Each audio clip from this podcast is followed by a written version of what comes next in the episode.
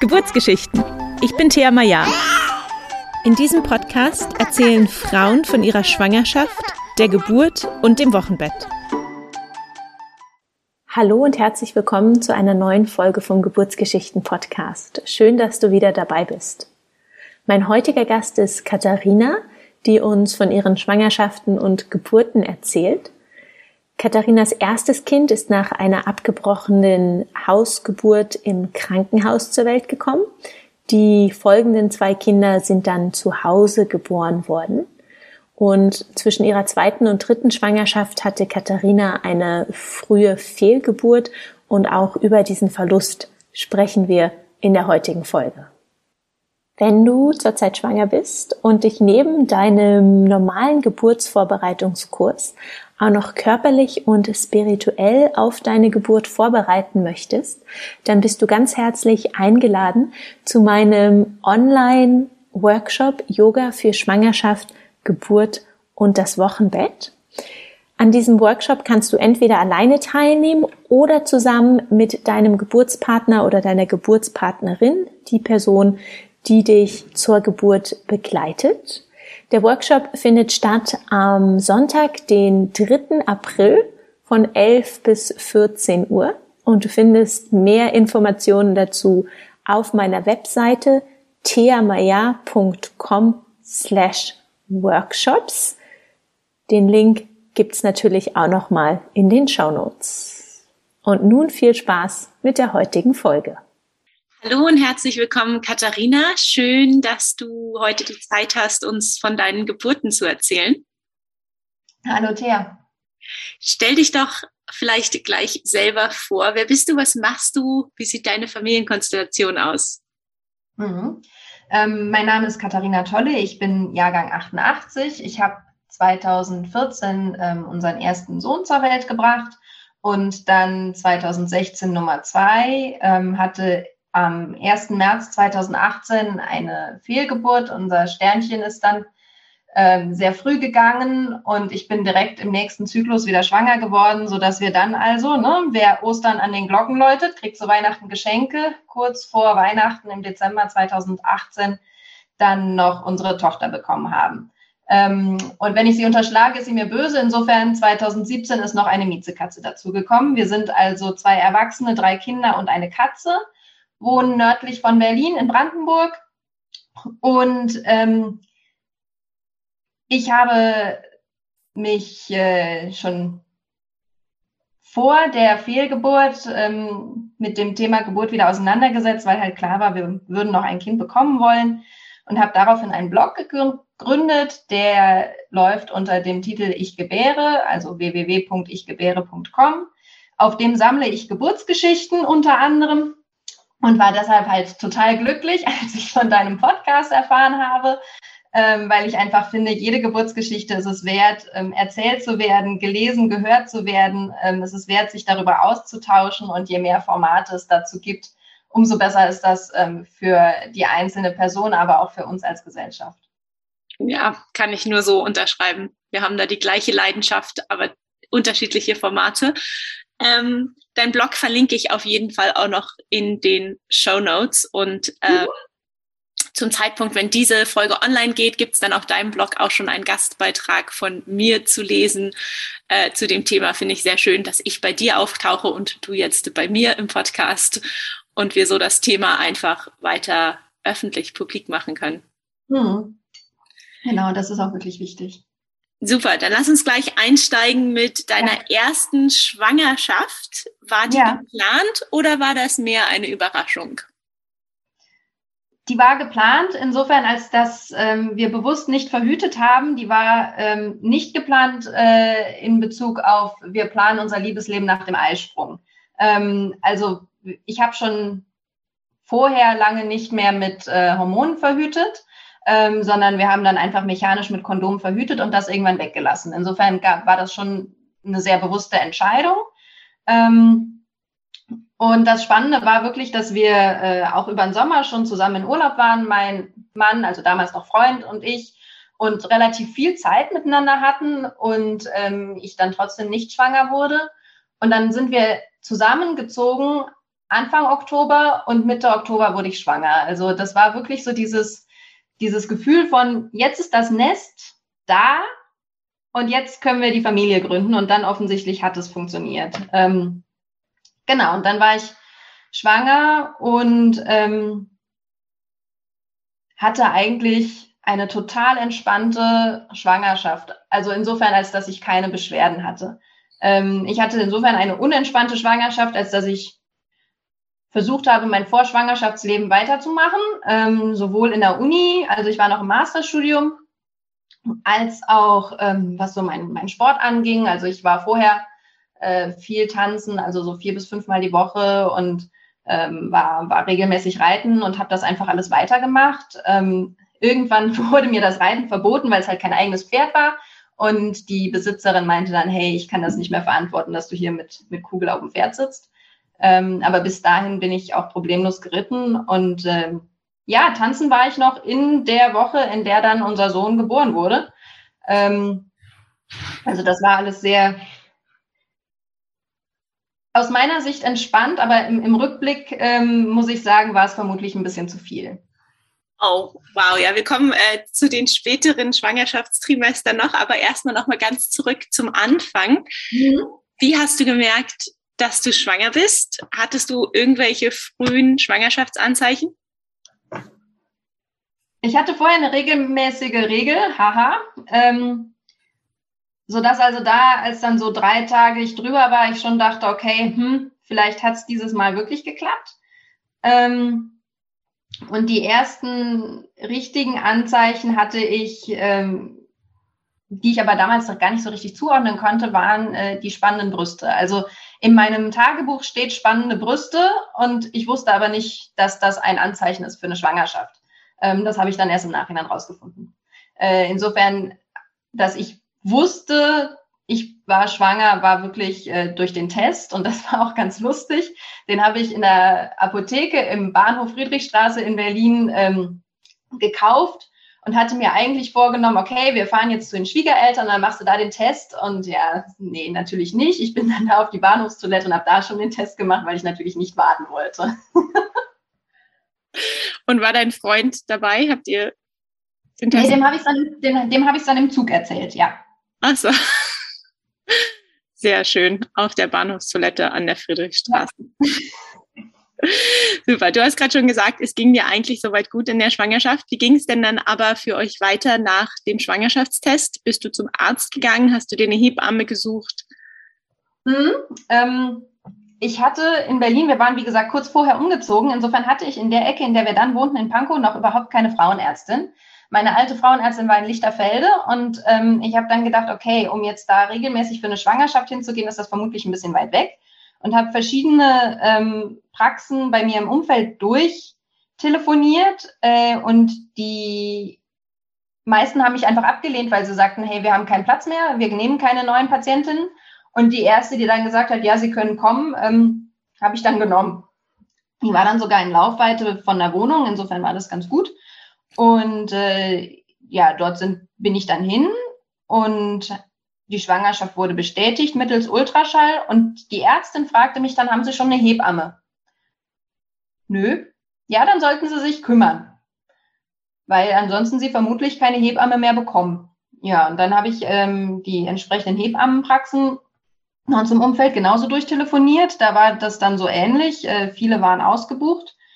Ähm, eine hatte noch ähm, Kapazitäten und wir haben uns dann zum Kennenlernen verabredet und sie erzählte von sich und erzählte dann, ja, ich mache ähm, die, die Schwangerschaftsbegleitung, also die Vorsorge, ich mache auch ähm, die Nachsorge und äh, ich mache aber auch ähm, Hausgeburten.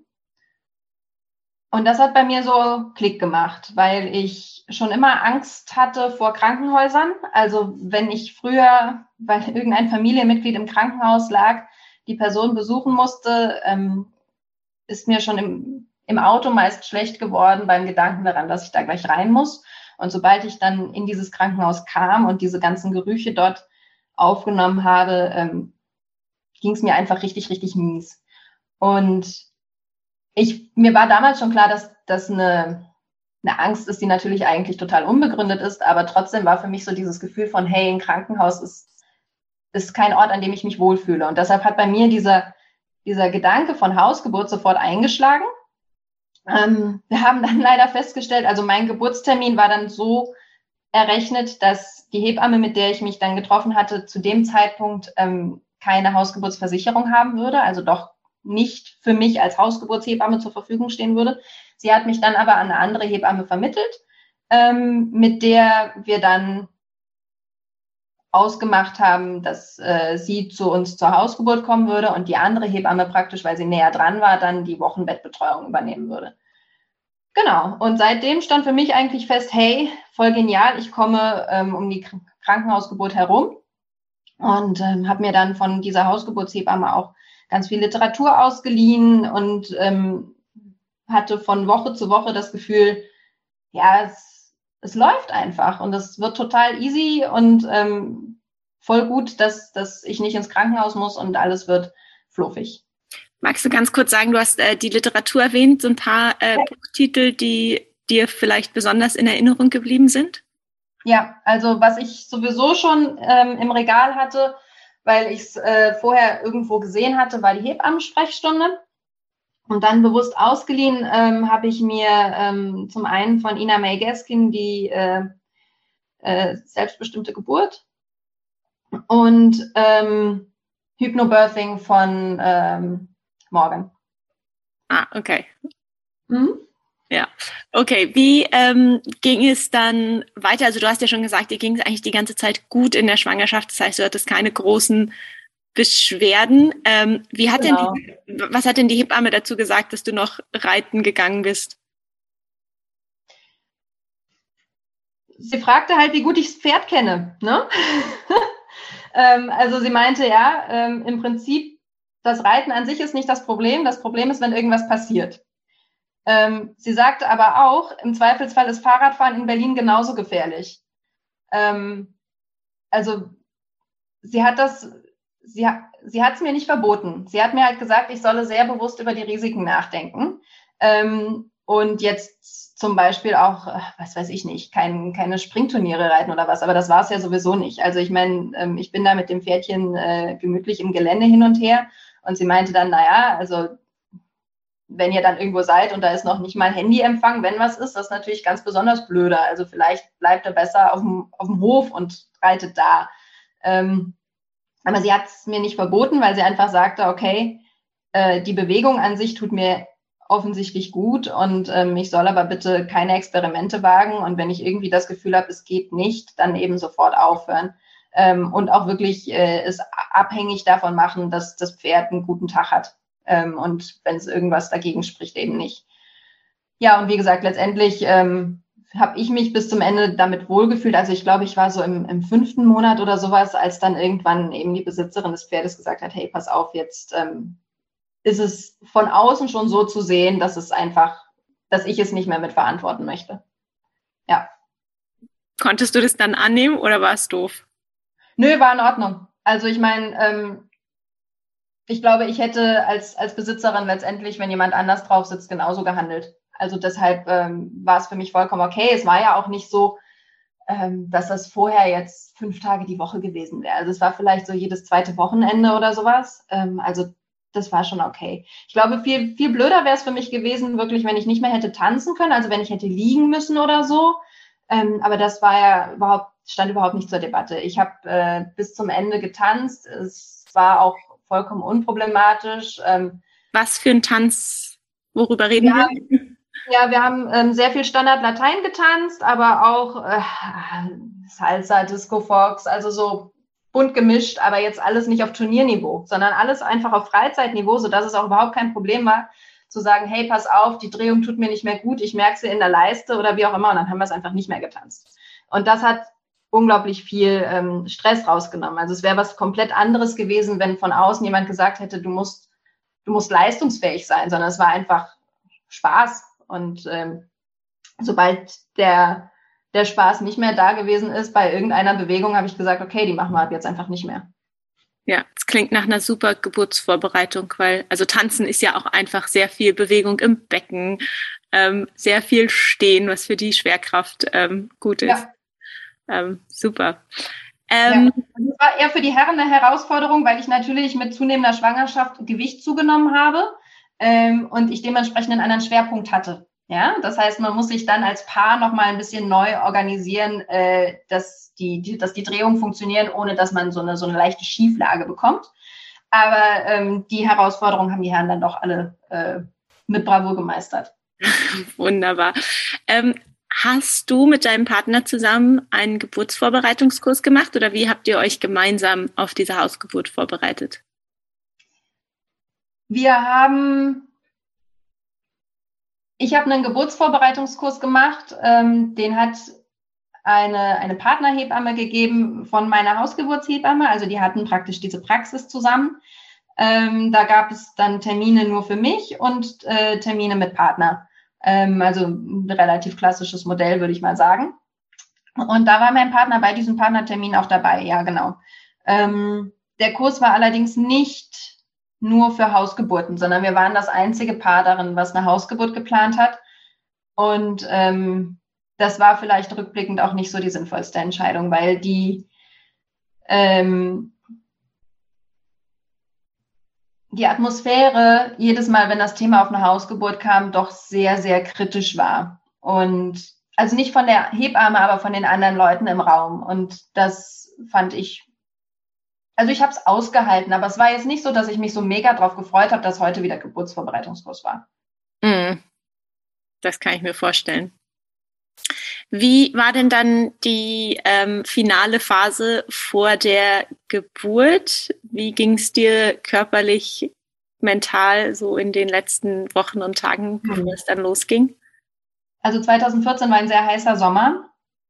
Ähm, außerdem war Fußball-WM und äh, ich hatte noch Seminararbeiten zu schreiben.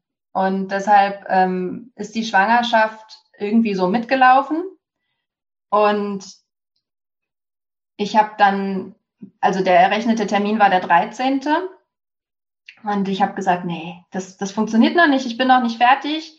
Ich muss erst noch äh, hier meine Seminararbeit zu Ende schreiben und ähm, dann kriegen wir noch Besuch und ja, danach passt dann irgendwie schon so. Und ähm, ich habe tagsüber sehr viel Zeit in unserem Planschbecken verbracht, weil es einfach so mega heiß war und mit so einer dicken Murmel natürlich das Gewicht dann auch nochmal ordentlich zog ähm, und habe morgens und abends äh, die Seminararbeit geschrieben und habe dann am 17. die Seminararbeit abgeschickt, abends spät, bin ins Bett und hatte am 18. morgens den Blasensprung und war zu dem Zeitpunkt schon praktisch nicht ausgeschlafen, äh, weil ich einfach vorher zu viel noch mit anderen Dingen beschäftigt war. Ähm, ich habe auch vorher, ich war müde, aber ich habe die Müdigkeit nicht erkannt. Ich habe sie als Hunger genommen. Ich habe einfach furchtbar viel gegessen. Ähm, also, ne, der Körper brauchte Energie. Eigentlich hätte er die Energie durch Schlaf mal haben müssen. Das habe ich ihm verwehrt, indem ich halt die ganze Zeit Seminararbeit geschrieben habe. Und deshalb habe ich halt gefuttert wie ein Scheunendrescher. Ähm, aber es hat natürlich nicht geholfen, diese grundlegende Müdigkeit zu überwinden. Insofern war ich dann am 18. morgens früh, ähm, als die Blase dann sprang, ähm, ja, ziemlich übermüdet. Okay, hattest du dann äh, schon Wehentätigkeit oder war erstmal nur Blasensprung und sonst nichts? Die Geburt fing tatsächlich mit dem Blasensprung an. Also ich hatte nichts an Wehentätigkeit. Ähm, ich habe halt, wir, wir lagen im Bett und ich habe gemerkt, okay, ähm, jetzt wird alles so um die Beine rum nass. Okay, das wird dann wohl der Blasensprung sein. Und habe ähm, ja meinen Freund geweckt und gesagt, hey, es geht los, aber Wehen merke ich bisher noch keine. Und dann habe ich auch der Hebamme entsprechend geschrieben. Die Wehen kamen dann ähm, im Laufe des Vormittages. Okay, und wie ging es dann weiter? Mm, wir waren zu Hause. Wir hatten zu Hause, ähm, wir hatten eigentlich an der Decke einen Boxsack hängen. Diesen Boxsack hatten wir vorher abgenommen und in diese Vorrichtung ähm, so ein Tragetuch reingehangen, wie praktisch so eine, so eine Schlaufe, also ja, so eine Art Schaukel oder so. Ähm, Genau, das war ganz praktisch. Da hing ich sehr viel drin den ganzen Vormittag, also so, dass ich praktisch die Hüfte gut kreisen konnte und ähm, die, die Arme so in der, in der Schlinge hatte, mich darauf abstützen konnte. Das war sehr cool. Ähm, die Hebamme kam dann irgendwann und hat sich dazugesetzt und hat so ein bisschen ihre Notizen geschrieben. Ich habe sie ja dann im Nachhinein gelesen. Ähm, da stand dann auch von wegen, äh, Frau und Partner arbeiten gut zusammen und ähm, Stimmung ist positiv. Wir hatten auch gute Musik an und das, das war eigentlich so, wie ich mir das dachte, okay, ich spüre die Wehen, sie sind regelmäßig, aber auszuhalten. Ähm, und so lief das eigentlich auch eine ganze, ganze Weile. Und irgendwann, so Richtung Abend oder sogar schon Nachmittag, hatten dann meine Hebamme und mein Freund, ähm, ach so, der hat mir übrigens an dem Tag dann noch einen Heiratsantrag gemacht. Das ging dann so ein bisschen unter. Aber er, ja, wir hatten halt vorher darüber gesprochen, das Kind sollte seinen Nachnamen haben. Ich habe dann gesagt, okay, hey, dann will ich auch deinen Nachnamen. Und dann dementsprechend musste er dann noch schnell den Heiratsantrag machen. Das war ganz lustig. Ähm, die beiden haben dann zusammen das, äh, den, den Geburtspool aufgebaut, ähm, weil wir vorher mit der Hebamme auch darüber gesprochen hatten, dass so eine Wassergeburt eigentlich genau mein Ding sein würde und äh, wäre ja schade, okay, Hausgeburt oder Wassergeburt. Und sie meinte dann, nö, nö, Hausgeburt und Wassergeburt geht auch schon gut zusammen. Ich habe hier so einen so ein, so ein Geburtspool, da kannst du dann rein. Ähm, genau, und den beiden, die beiden haben den aufgebaut und befüllt und dann bin ich irgendwann da reingehopst und das war großartig. Ich dachte auch in dem Moment so, wow, wie kann irgendeine Frau diesen, diese Erleichterung nicht wollen, das Gewicht nicht mehr zu spüren, die Wärme zu haben. Also war für mich wirklich gut. Ähm und dann habe ich weiter vor mich hingeweht. Ich hatte mich, glaube ich, auch zwischendurch einmal übergeben ähm, und habe dann zwischendurch von den beiden äh, Traubenzucker bekommen und natürlich Wasser bekommen und so. Und irgendwann meinte die Hebamme zu meinem Mann, Freund, hm, äh, hol mal schon mal ein Fotoapparat. Und ich dachte, ja krass, dann muss er eigentlich gleich soweit sein. Ja, denkste. Danach ähm, ging es nicht weiter vorwärts. Also der Muttermund war offen und das Baby schob sich nicht weiter. Ähm, die Wehen wurden dann auch schmerzhaft, weil ich nicht wusste, wohin damit. Ähm, bin dann zwischendurch auch aus dem Wasser raus und habe ähm, mich auf die Couch gelegt und versucht, ein bisschen zu schlafen. Das hat dann auch funktioniert, aber so richtig viel Energie hatte ich dann trotzdem nicht mehr. Ähm, zwischendurch war auch die zweite Hebamme dazugekommen. Ne, bei Hausgeburten ist es ja normalerweise so, dass zwei Hebammen zusammen da sind, ähm, sodass sie sich auch abwechseln können. Und ähm, ja, es war dann, also es, es ging in Richtung Geburtsstillstand. Es ging nicht weiter und die Frage war, warum?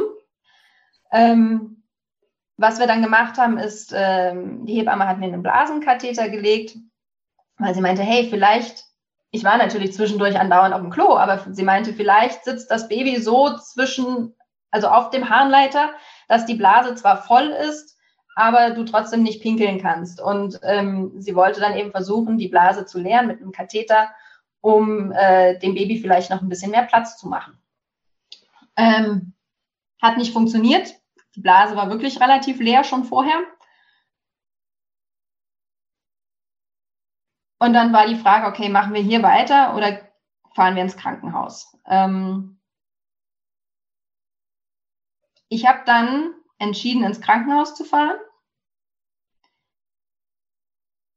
Es gab, also es gab keinen Druck von Seiten der Hebamme. Sie meinte, hey, nach wie vor sind die Herztöne okay, sie sind ein bisschen schlechter als vor ein paar Stunden, aber das ist bei der Dauer der Geburt mittlerweile auch noch normal. Ähm, sie hat mir auch gesagt, sie geht davon aus, ich kann dieses Kind nach wie vor zu Hause bekommen. Ähm, aber ich habe sie nicht geglaubt.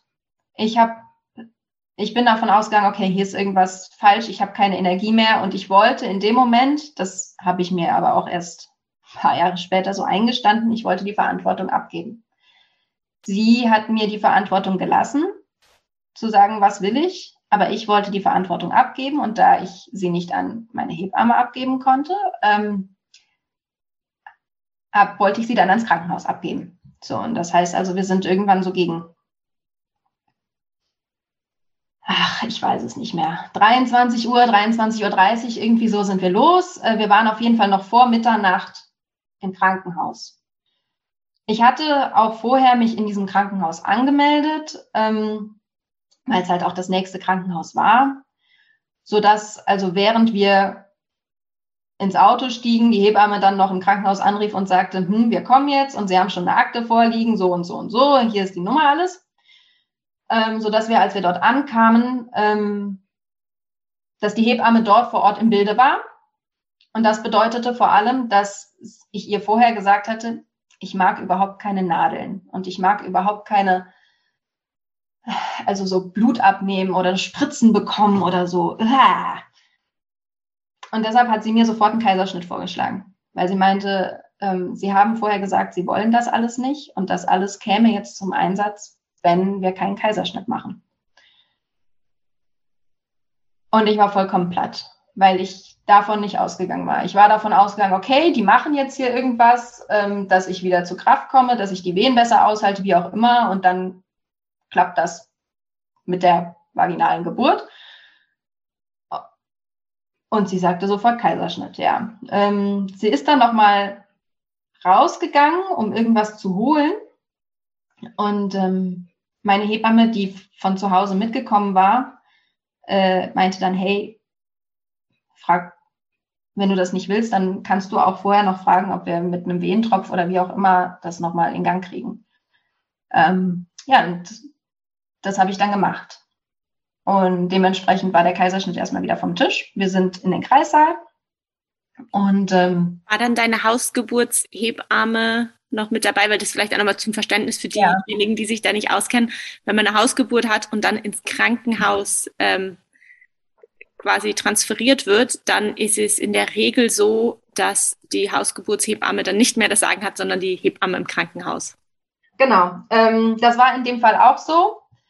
Die Hebamme im Krankenhaus hat meiner Hebamme erlaubt, dabei zu bleiben, ähm, als nicht medizinische Begleitperson. Ja, also es war ja alles von Corona war ja noch keine Rede. Ähm, es war nachts, der Kreissaal war relativ leer. Insofern war es okay, dass mein Mann und eine weitere Begleitperson mitkamen in den Kreissaal. Ähm, aber die Hebamme musste praktisch, also meine Hausgeburtshebamme musste praktisch daneben stehen. Sie durfte nichts tun sie hat im Endeffekt doch mitgetan, aber nur ähm, praktisch als Unterstützung der diensthabenden Krankenhaushebamme. Und mir ist auch im Nachhinein bewusst geworden, wie viel Glück ich damit hatte.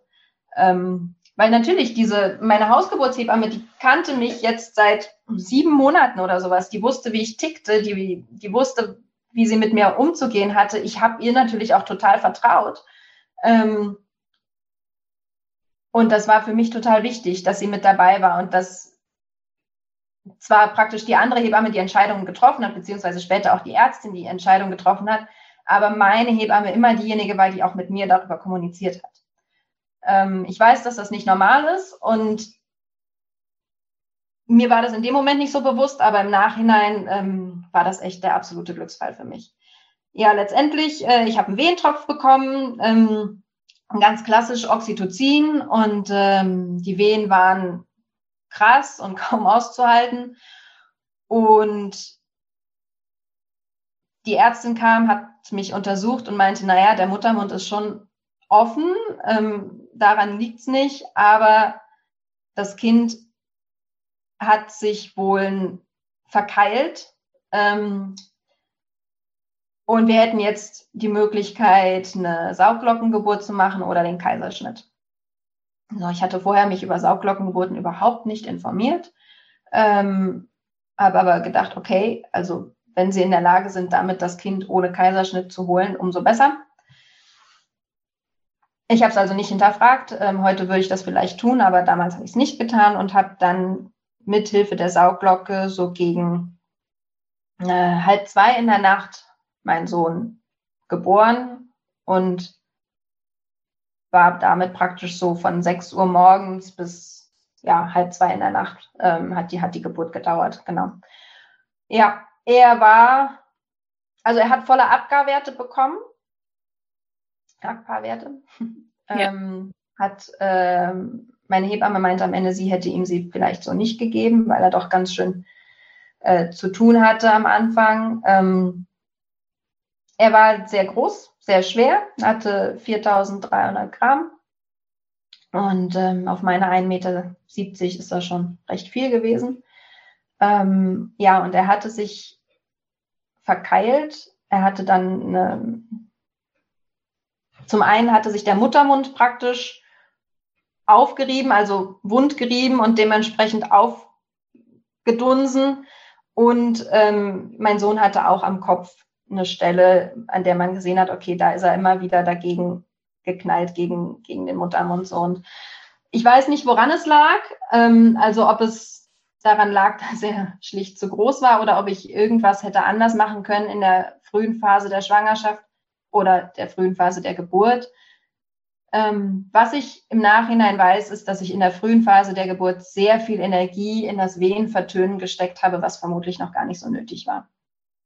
Aber gut, ähm, das ließ sich dann in dem Moment nicht ändern. Ich hatte ihn dann im Arm, ähm, war erstmal nur erschöpft ähm, und glücklich. Und mein Freund genauso, der war ja dann auch schon eine ganze Weile wach und ähm, hatte in der Zeit auch kaum geschlafen. Ja, und dann durften wir aus diesem Kreissaal umziehen in einen gerade nicht benutzten Kreissaal, in dem dann praktisch das Bett frisch gemacht war und so. Und da haben wir erstmal alle drei eine Runde geschlafen. Ähm, und am nächsten Morgen ging es uns so gut, dass äh, wir dann die Wahl hatten, ob ich noch auf die Wöchnerinstation wollte oder nach Hause.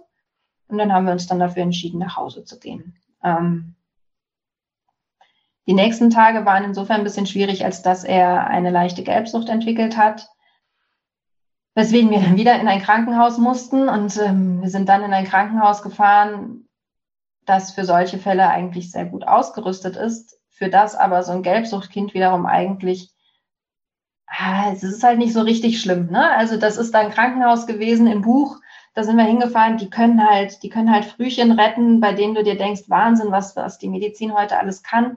Und dann ist halt so ein eigentlich gesundes Kind, was halt ein bisschen gelb ist, geht dann schon mal unter. Und das führte dazu, dass wir sehr lange warten mussten und ähm, das tat meiner Wundheilung überhaupt nicht gut. Also dieses ewige Sitzen und erst als ich dann sagte, hey, kann ich mich wenigstens mal hinlegen, ist ihnen aufgefallen, dass wir noch im Wartezimmer saßen mit dem Baby. Ja, das war sehr anstrengend. Das tat mir auch natürlich psychisch überhaupt gar nicht gut. Ähm, Kurze Frage. Aber, Wundheilung, ja? hattest du mit der Sauglockengeburt einen Dammschnitt bekommen? Nein. Hm? Nein. Nein. Nein. Ähm, ich hatte einen kleinen Labienriss. Ähm, aber ich hatte das Gefühl, dass mein Beckenboden arg, arg beansprucht war. Also das tat schon. Also ich habe einfach gemerkt, wenn ich länger saß oder stand, dann zog es nach unten. Ähm, also die Haut war kaum verletzt, aber der Beckenboden tat schon weh. Ja. Ähm, was aber zum Glück relativ gut von Anfang an geklappt hat, war es Stillen. Ähm, und das, da bin ich auch sehr dankbar drüber, dass ich nicht immerhin damit dann auch noch Probleme hatte. Ich hatte zwischendurch irgendwann auch mal wunde Brustwarzen, aber das war dann auch so eine, weiß ich nicht, eine Tagesaktion und dann wurde es wieder besser. Also das passte schon irgendwie. Ähm, dann spannenderweise, wir sind dann zur U3 zu einer, zu einer Ärztin gefahren, die ihn sich angeguckt hat und meinte, na ja, wunderbar, der Schlüsselbeinbruch ist ja auch schon wieder gut verheilt und ich bin fast aus allen Wolken gekippt. Was für ein Schlüsselbeinbruch.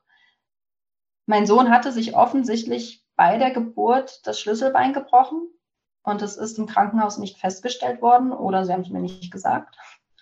Ähm, er hat auch danach auf beiden Seiten gelegen und er hat auch von beiden Brüsten gedrungen. Also man hat nicht gemerkt, dass ihm irgendwie eine Seite unwohler wäre als die andere. Aber die Ärztin meinte halt, ja, also wenn Sie jetzt hier mal das Schlüsselbeine fühlen und vergleichen, da ist der Knubbel, da ist, das ist die Stelle, an der es vorher gebrochen war. Ähm, ich habe keine Ahnung. Ich weiß nicht, ob sie den, also ob sie recht hat, ob die im Krankenhaus recht hat mit, nee, da war nichts. Ähm, ich weiß nur im Nachhinein, glaube ich, dass es für mich sehr gut war, das nicht sofort zu wissen, weil ich glaube, ich hätte mir extreme Vorwürfe gemacht, die das frühe Wochenbett belastet hätten, ohne irgendetwas im Positiven zu verändern. Hm. Wow, das, ja, das klingt nach einer sehr schwierigen Situation. Mhm. Ja. Man ähm, kann zum Glück sagen, dass so kleine Knochen natürlich, wenn es gebrochen war, die heilen sehr schnell wieder, aber trotzdem ist es natürlich auch für so einen kleinen Körper eine Riesenleistung. Richtig, richtig. Und ich hätte halt nichts machen können, selbst wenn ich es gewusst hätte. Ja. Gut, wir haben ja noch drei Schwangerschaften und zwei Geburten vor uns. Es gibt bestimmt noch mhm. ganz viel zu deinem ersten Wochenbett zu erzählen, aber ich würde gerne langsam übergehen ja. zur zweiten Schwangerschaft. Ja. Wenn ich es richtig in Erinnerung habe, das nächste Kind kam 2016. Ähm, genau. Wann habt ihr beschlossen, ähm, ja, es ist Zeit für ein zweites Kind oder war das zweite Kind überhaupt geplant? Ja, ähm, ich habe ein Jahr lang gestillt. Ähm, dann hatte ich einmal meinen Zyklus und dann war ich wieder schwanger und das war auch okay so. Ähm, also wir haben uns darüber unterhalten und das, das hat dann gepasst. Ähm, das heißt, der Zyklus setzte tatsächlich ein mit dem Abstillen. Ziemlich genau, ja. Okay. Genau. Also ich weiß nicht, vielleicht hatte ich vorher auch schon mal einen Eisprung, aber auf jeden Fall hatte ich keine Regelblutung. Ähm, ja, so dass wir dazwischen gar nicht verhütet haben. Ich dann wieder schwanger war. Ähm, und diese zweite Schwangerschaft war genauso unkompliziert wie die erste.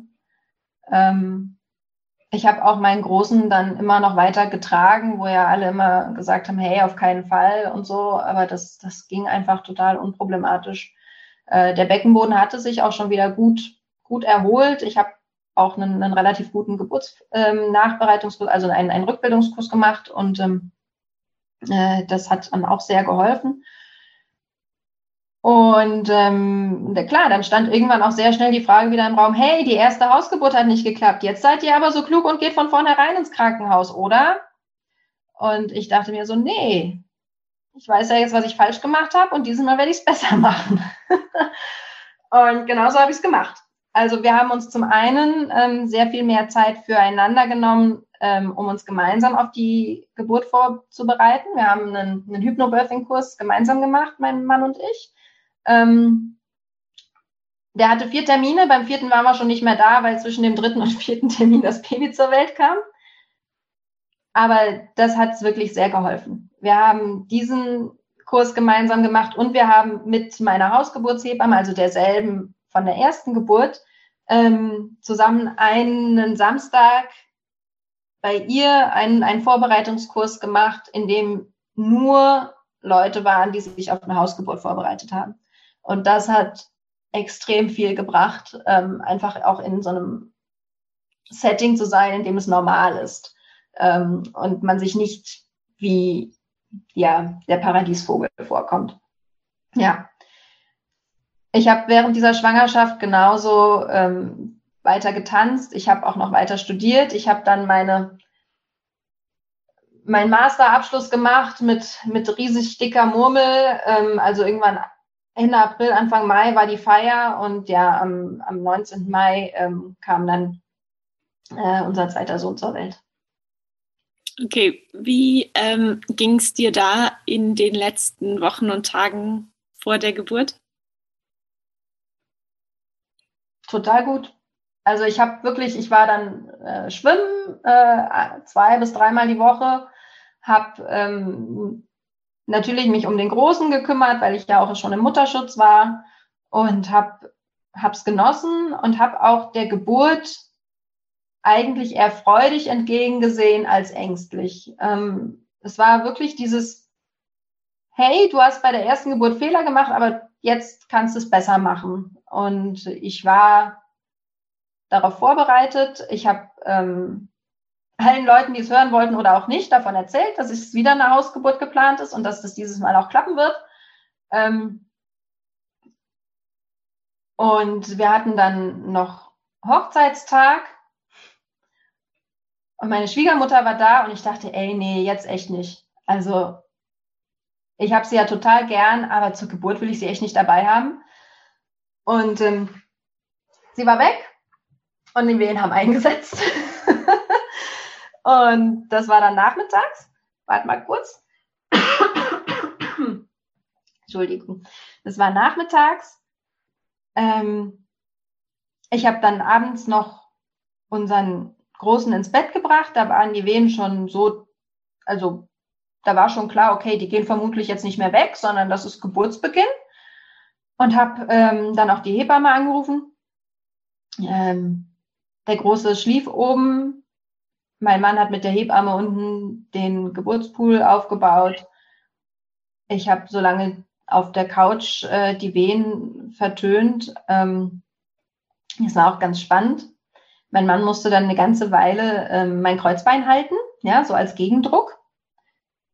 Und dann meinte er irgendwann, hey, tut mir leid, aber ich muss jetzt mal wirklich ganz kurz aufs Klo verschwinden. Und in der Zeit hat dann die Hebamme das übernommen und sie hat genau dieselbe Stelle gedrückt.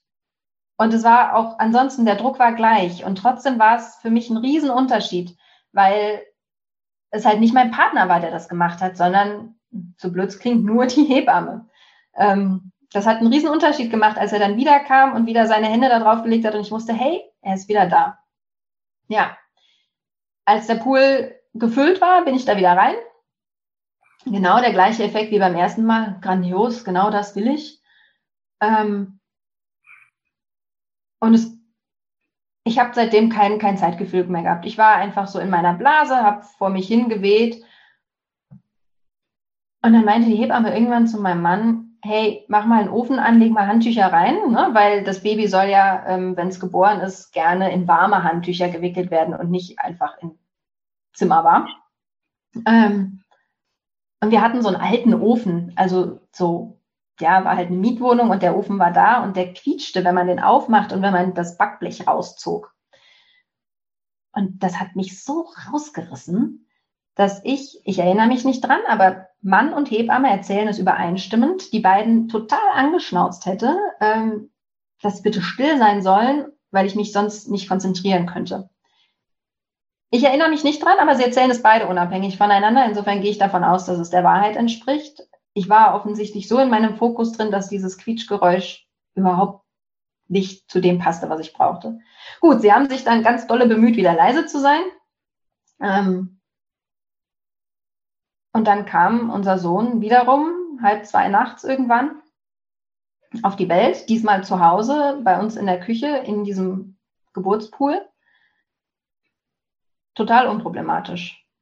Die Fruchtblase war dann geplatzt und ähm, ich hatte Presswehen. Ich konnte sofort mitmachen. Ähm, es fühlte sich auch nicht an wie, wie krampfhaftes Pressen, sondern es fühlte sich einfach an wie mach, mach nix und der Körper macht schon. Und er kam zur Welt.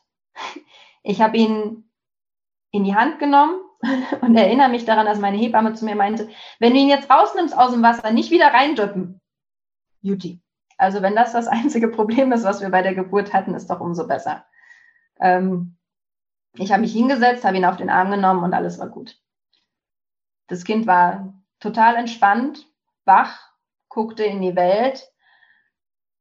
Ähm, äh, er hatte eine sehr kurze Nabelschnur. Das heißt, es gab da noch das kleine Problem, mich mit Neugeborenem aus dem Pool auf die Couch zu setzen, äh, weil ich mich einfach nicht aufrichten konnte und ihn gleichzeitig im Arm halten konnte, weil die Nabelschnur dann gespannt hätte. Ähm, aber gut, das haben wir dann auch hinbekommen. Ich lag auf der Couch. Er war sehr schnell hungrig, wollte an die Brust. Und seitdem war alles okay. Ich habe dann gemerkt, okay, die Nachgeburt, also die, die Nachwehen waren stärker als bei Nummer eins. Ähm, aber auch das war gut auszuhalten. Die Plazenta war vollständig und wir hatten eine sehr entspannte Nacht. Wir sind dann ins Bett gegangen ähm, und morgens, als der Große wach wurde, hat mein Mann ihn dann rübergeholt ins, ins große Bett und hat ihm seinen Babybruder vorgestellt. Oh, das klingt total schön. Äh, nur aus Neugierde, war das zweite Kind auch so groß und schwer wie der erste? Nein. Der hatte bloß 3,8.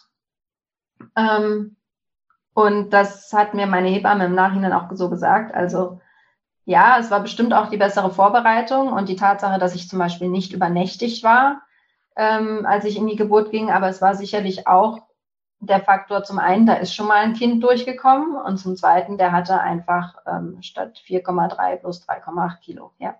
Stattliches halbes Kilo weniger. Richtig, genau. Also immer noch für viele Kinder recht schwer, aber für das, was äh, mein Muttermund und mein Unterleib schon mal durchgemacht hatten, halt ja viel weniger. War der zweite zum Termin oder war er vor dem Termin gekommen? Nee, der äh, waren beide nach dem Termin. Beide ähm, waren früher ausgezählt, aber auch, also der Große war auf den 13. ausgezählt und äh, der Kleine auf den, also der Mittlere auf den 15. Also beide nicht nicht im problematischen Bereich übertragen, aber ein bisschen später als Termin, ja. Okay. Wie ging das Wochenbett und die Stillbeziehung mit Nummer zwei? Auch der hatte Gelbsucht.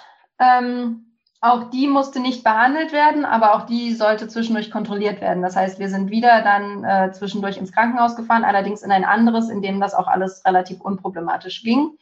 Ähm, das war ganz gut so.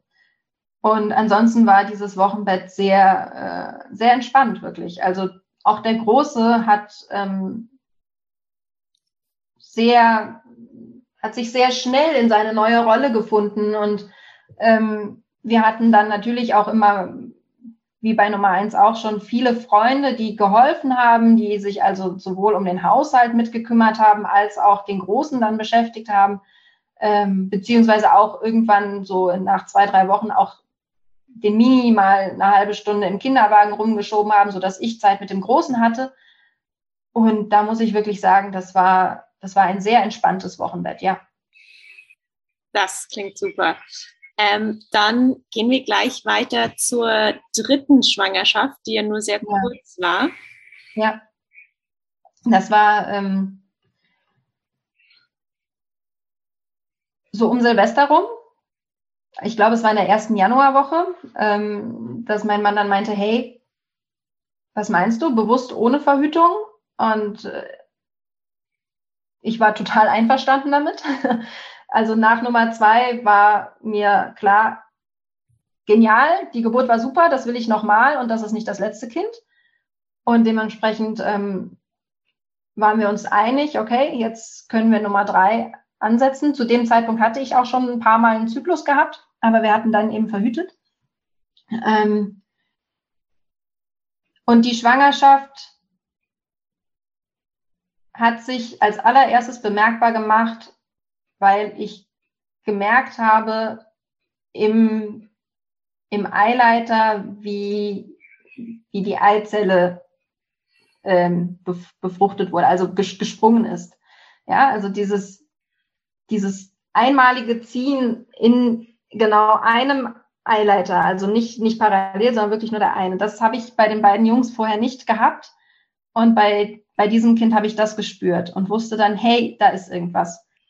Hab den Test gemacht und der war auch positiv, aber der war nur ganz leicht, ganz zart positiv. Und vorher war es also bei beiden Jungs, äh, entweder war der Test negativ, dann war ich offensichtlich nicht schwanger oder dann im nächsten Zyklus, als es dann funktioniert hatte, ähm, war der Test halt richtig, richtig dunkelrot, diese Linie, so wie man das halt kennt. Und das war bei diesem Kind nicht. Ähm, aber ansonsten deutete alles auf Schwangerschaft hin. Ähm, die Brüste spannten wieder. Und ich habe auch gemerkt, dass, dass auch der, der Fokus, also mein, mein, mein Kopf sich wieder ganz viel darum drehte, was vorher einfach nicht der Fall war. Ähm, so dass ich dann auch schon meiner Hebamme wieder Bescheid gesagt habe. Und das war letztendlich ein sehr, sehr cleverer Zug. Ähm, denn als dann ich am, am Morgen des 1. März äh, beim Toilettengang festgestellt habe, verdammt, da ist Blut, hatte ich sofort jemanden, den ich kontaktieren konnte. Und das war sehr, sehr wichtig für mich. Ähm, an dem Morgen habe ich halt gemerkt, hm, da ist was. Bin dann trotzdem zu meinen Terminen gefahren, die ich hatte ähm, hatte ihr eben Bescheid gesagt, hey, gut, was mache ich? Sie hat mir was empfohlen, meinte aber auch von vornherein, wenn die Schwangerschaft nicht hält, dann ist es jetzt bereits geschehen. Also dann brauchst, dann ist egal, was wir jetzt noch tun, dann ist, ist es vorbei. Ähm, was wir machen können, ist, wenn die Blutung irgendwo anders herkommt, dann können wir jetzt noch irgendwie ähm, dafür sorgen, dass es nicht schlimmer wird, indem du die Beine hochlegst, indem du, ähm, ich glaube, sie hatte mir irgendeinen Tee noch empfohlen oder sowas. Aber sie hat von vornherein ganz klar gesagt, ähm, wenn das eine Fehlgeburt ist, dann können wir die dadurch nicht aufhalten. Und das ist auch nicht Sinn der Sache. Ja, ich hatte an dem Nachmittag sowieso einen Kontrolltermin bei der Frauenärztin, den ich halt schon ne, vor, vor Wochen, vor Monaten, das war halt einfach dieser normale, ganz reguläre Frauenarzttermin. Bin dahin und meinte, ja, hm, ähm, heute Morgen, also ja, ich hatte vorher einen positiven Schwangerschaftstest, davon wusste die ja noch gar nichts. Ähm, und äh, jetzt halt heute Morgen hm, das Blut. Insofern müsste ich, würde ich mich freuen, wenn wir da mal nachgucken könnten. Ja, und sie hat nachgeguckt und meinte, ähm, ja, es ist was, aber es ist, es war zu dem Zeitpunkt schon nicht altersgerecht entwickelt. Also es war da schon ein Rückstand und sie meinte eben auch, ähm, dass sie keinen Herzschlag sieht. Sie geht davon aus, dass äh, dieses, dass diese Eizelle sich nicht so einnisten konnte, wie es richtig gewesen wäre. Ähm,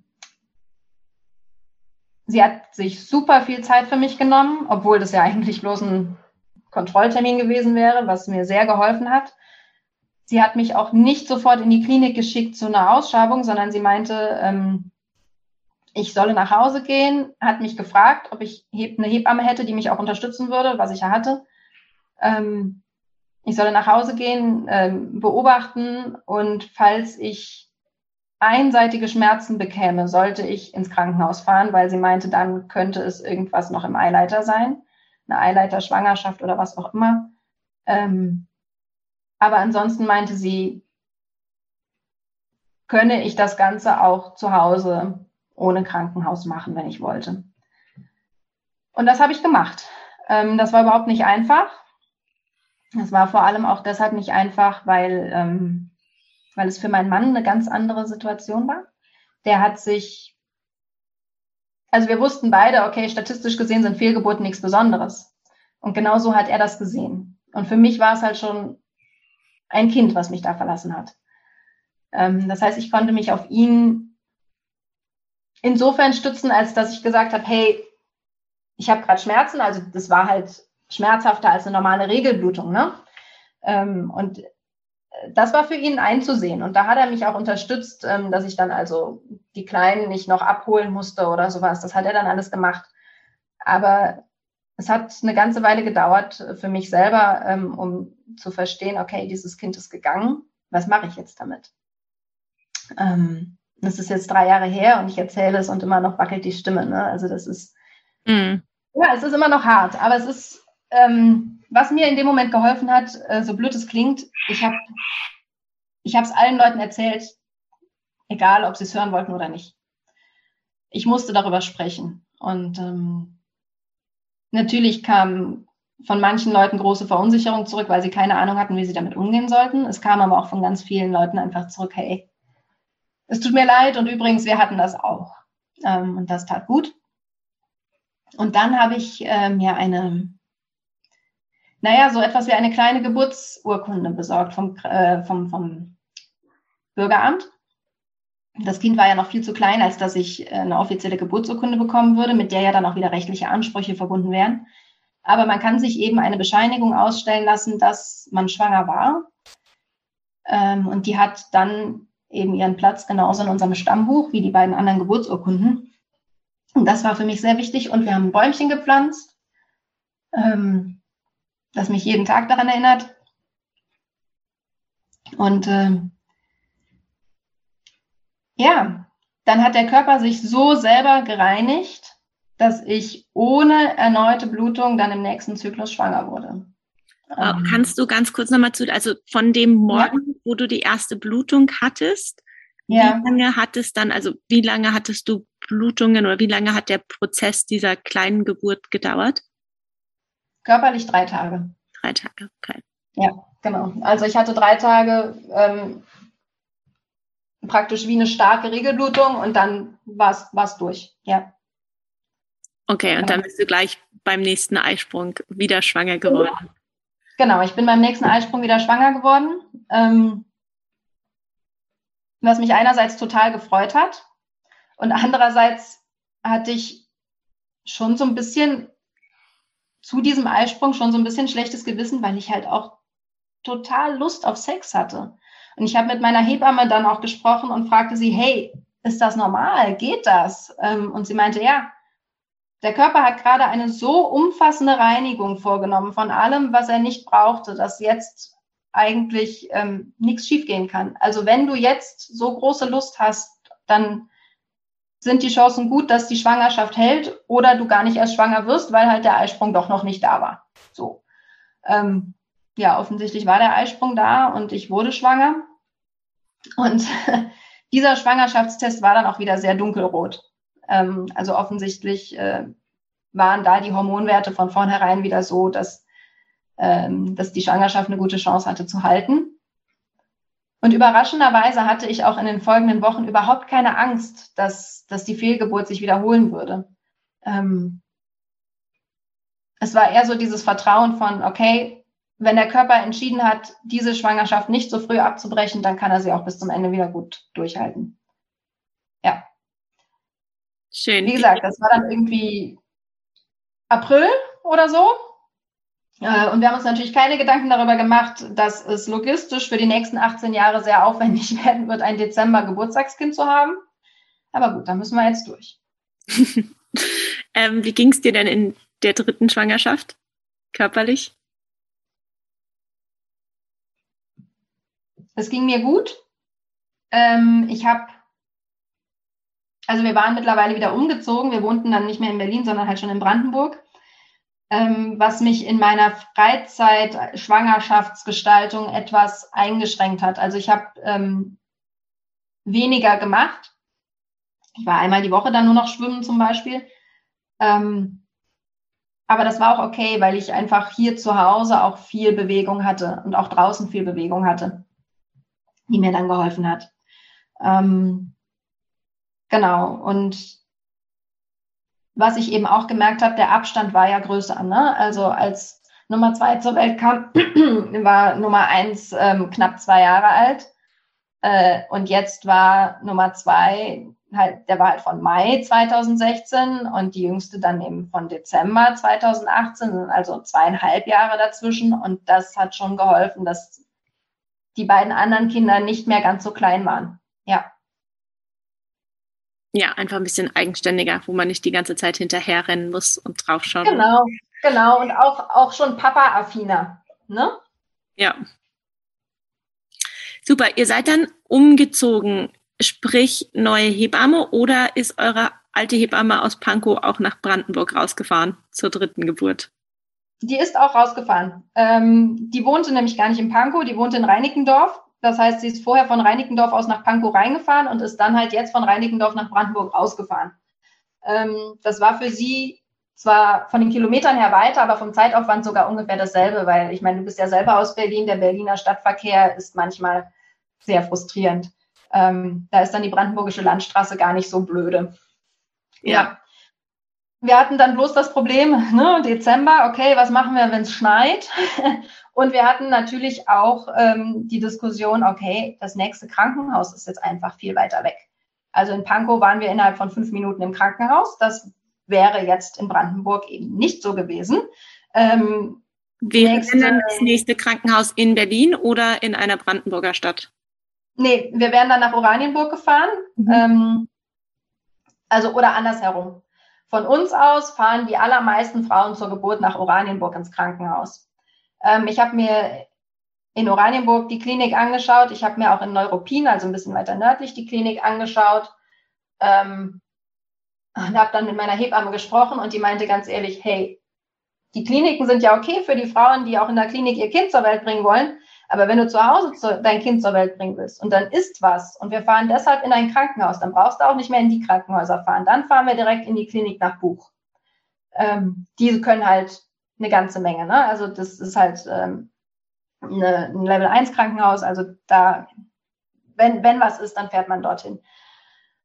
Ja, und das führte dann natürlich dazu, dass äh, die Hebamme und mein Mann sich mehrmals getroffen haben und die Logistik besprochen haben. Nach dem Motto, ähm, welche Autobahn hat gerade wo eine Baustelle? Wie können wir am schnellsten im Zweifelsfall ins Krankenhaus? Und in welchen Fällen rufen wir ein Heli? Ähm, ich habe die beiden machen lassen. Ich habe gesagt, okay, wenn das für euch wichtig ist, macht das. Ich brauche das nicht. Mir reicht es, wenn ihr das wisst. Ähm, außerdem hat die Hebamme gesagt, deine erste Geburt war sehr lange, die zweite Geburt war schon kürzer. Und so wie ich dich jetzt einschätze, hast du überhaupt keinen Bock mehr auf noch eine lange Geburt.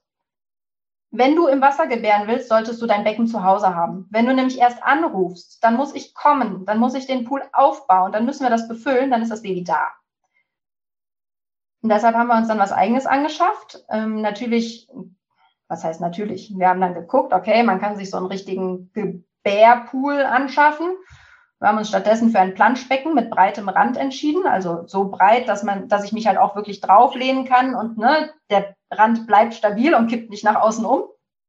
Ähm, Gab es dann in normalen Farben und im Star Wars Motiv. Mein Mann hat sich dann das Star Wars Motiv gewünscht. Ähm, den haben wir zwischendurch auch mal Probe aufgepustet. Die Jungs waren begeistert. Äh, wir haben dann zu Hause getestet, dass der richtige Schlauchanschluss an den, den Küchenhahn ähm, passt und so. Also mein Mann hat sich wirklich sehr um diese Logistik bemüht und das war ihm auch sehr wichtig, dass ich mich darum nicht bemühen muss. Außerdem ähm, hat er einen technischen Hintergrund und meinte, ja, äh, bevor ich irgendwas falsch mache, macht er es lieber alles selber. So.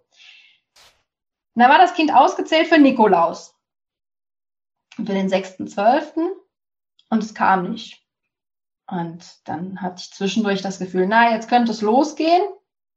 Nee, war wieder nichts. Und eigentlich war mir schon klar, dass es dann noch nicht kommen würde. Und zwar deshalb, weil die beiden Großen ähm, an dem Adventswochenende bei ihren Großeltern sein würden zum Plätzchenbacken und so weiter.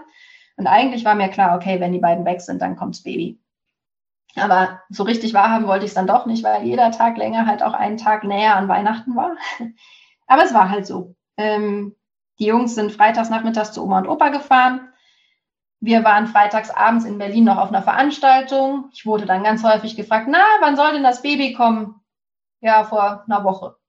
Hm, fanden die Leute manche lustig, manche erschreckend. Ähm, es passierte aber an dem Abend nichts. Warum auch? Wir sind nach Hause gefahren, wir haben den Samstag hier verbracht. Und Samstagabend habe ich gesagt, ey, ich habe keinen Bock mehr. Ähm, das Kind muss jetzt kommen, ansonsten morgen früh kommen die Jungs wieder und dann sind wir noch nicht da, das ist doch total blöd. Bin in die Badewanne gegangen, nichts passierte, überhaupt nichts. Bin ich aus der Badewanne wieder raus, habe mich ins Bett gelegt. Äh, mein Mann kam hoch und meinte, hey, wie sieht's denn aus mit Abendessen? Und ich sagte, ja, pass auf, hier im Radio geht jetzt noch die Sportübertragung bis 18 Uhr. Äh, dann komme komm ich runter und dann machen wir Abendessen.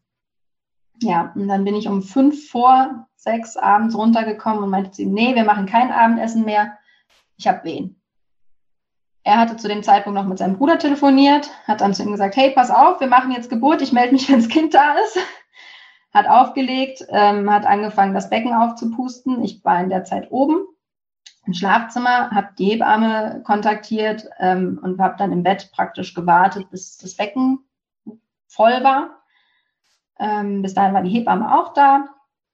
Wir sind alle runter. Ich habe beim Runtergehen noch gesehen, sie hatte ihren gelben Wintermantel bei uns auf die Treppe gelegt ähm, weil ne, ich hatte oben die Wehe, bin dann runtergegangen ohne Wehe und hatte dann unten wieder im, im Wohnzimmer die nächste Wehe. Und dazwischen war ich total klar im Kopf und hab, weiß noch heute genau, da hing dieser gelbe Mantel.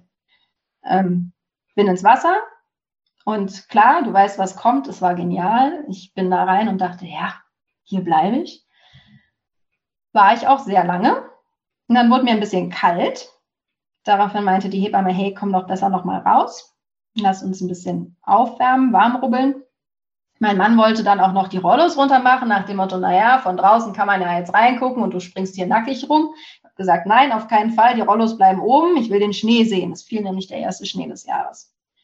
Ähm, und dann war ich auf der Couch, habe mich so ein bisschen bei meinem Mann abgestützt während der Wehen und merkte schon so, puh, wird jetzt ganz schön anstrengend.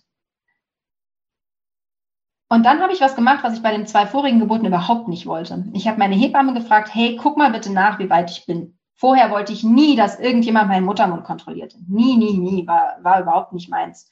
Aber da war es irgendwie so, das fühlte sich jetzt so an wie beim ersten Kind. in diesem Moment, in dem er nicht weiterrutschte. Und ich fühlte mich total daran erinnert. Es war, ich weiß nicht, vielleicht war es dieselbe Stelle am Körper, gegen die das Baby rutschte und nicht weiterkam. Und ich hatte halt damit gerechnet, dass sie mir so eine Antwort gibt wie acht Zentimeter, neun Zentimeter, was auch immer. Stattdessen sagt sie mir, naja, du kannst eigentlich gerade alles machen, was du willst. Das war irgendwie total unbefriedigend für mich. Hä? Okay, heißt das jetzt, äh, als das eigentlich schon Presswehen sind oder nicht? Hm, keine Ahnung. Und dann sagt sie zu meinem Mann, geh mal einen Kaffee aufsetzen. Und bei mir macht es Klick im Kopf. Kaffee. Kaffee heißt Dammschutz. Dammschutz heißt, das Baby kommt gleich. Und schwupps saß ich wieder im Wasser. Kommentar meiner Hebamme, naja, dann brauchen wir jetzt auch keinen Kaffee mehr. Ganz kurz vielleicht für diejenigen, die das nicht kennen mit dem Kaffee und dem Damm, kannst du das kurz nochmal erklären?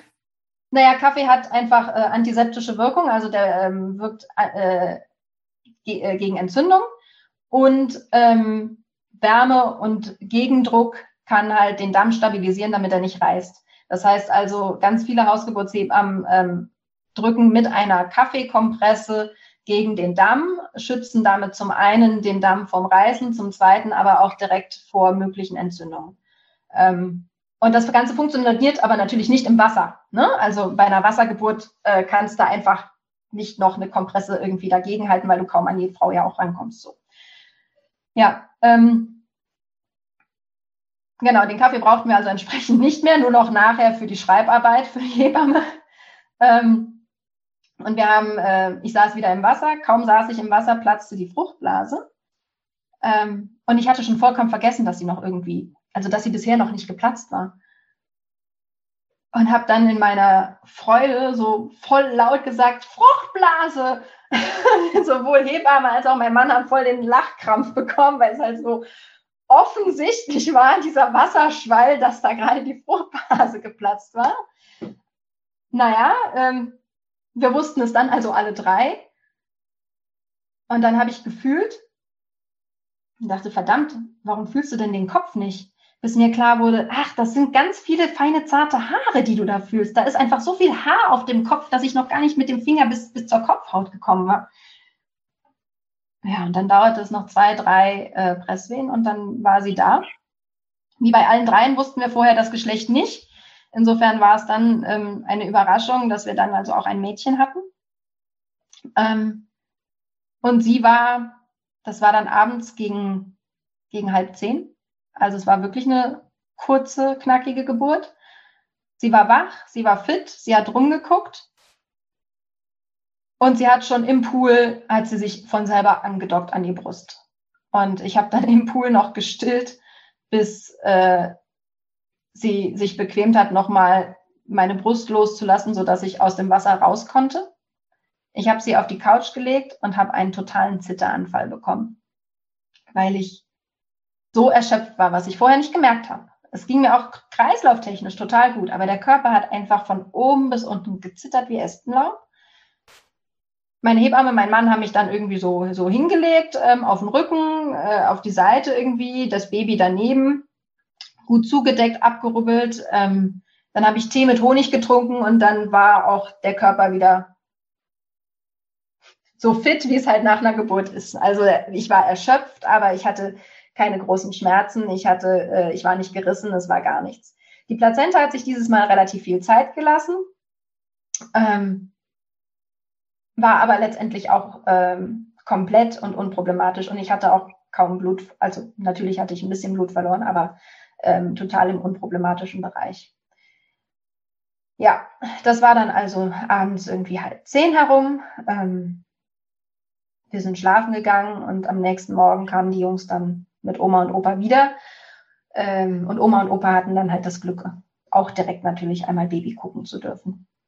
Und bei diesem Baby haben wir es tatsächlich geschafft, obwohl das ja das Winterbaby war, dass sie keine Gelbsucht bekommen hat, obwohl sie ja am wenigsten Sonnenlicht dann eigentlich in den ersten Tagen abbekommen hat von allen dreien. Ne? Aber die hatte äh, keine Gelbsucht. Wir waren also das ganze Wochenbett zu Hause. Zu Weihnachten kam dann die Familie zu uns und es war so mega entspannt, weil halt alle wussten, hey, Katharina ist raus, was die Vorbereitung angeht. Alles machen irgendwelche anderen Leute. Und es war großartig. Es war wirklich total toll für die Kinder, für die äh, Großeltern, die da waren, für die Freunde, die da waren. Ähm, ja, und dieses Baby hatte übrigens dann auch wieder 4200 Gramm. Oh, also auch wieder ein großes Baby.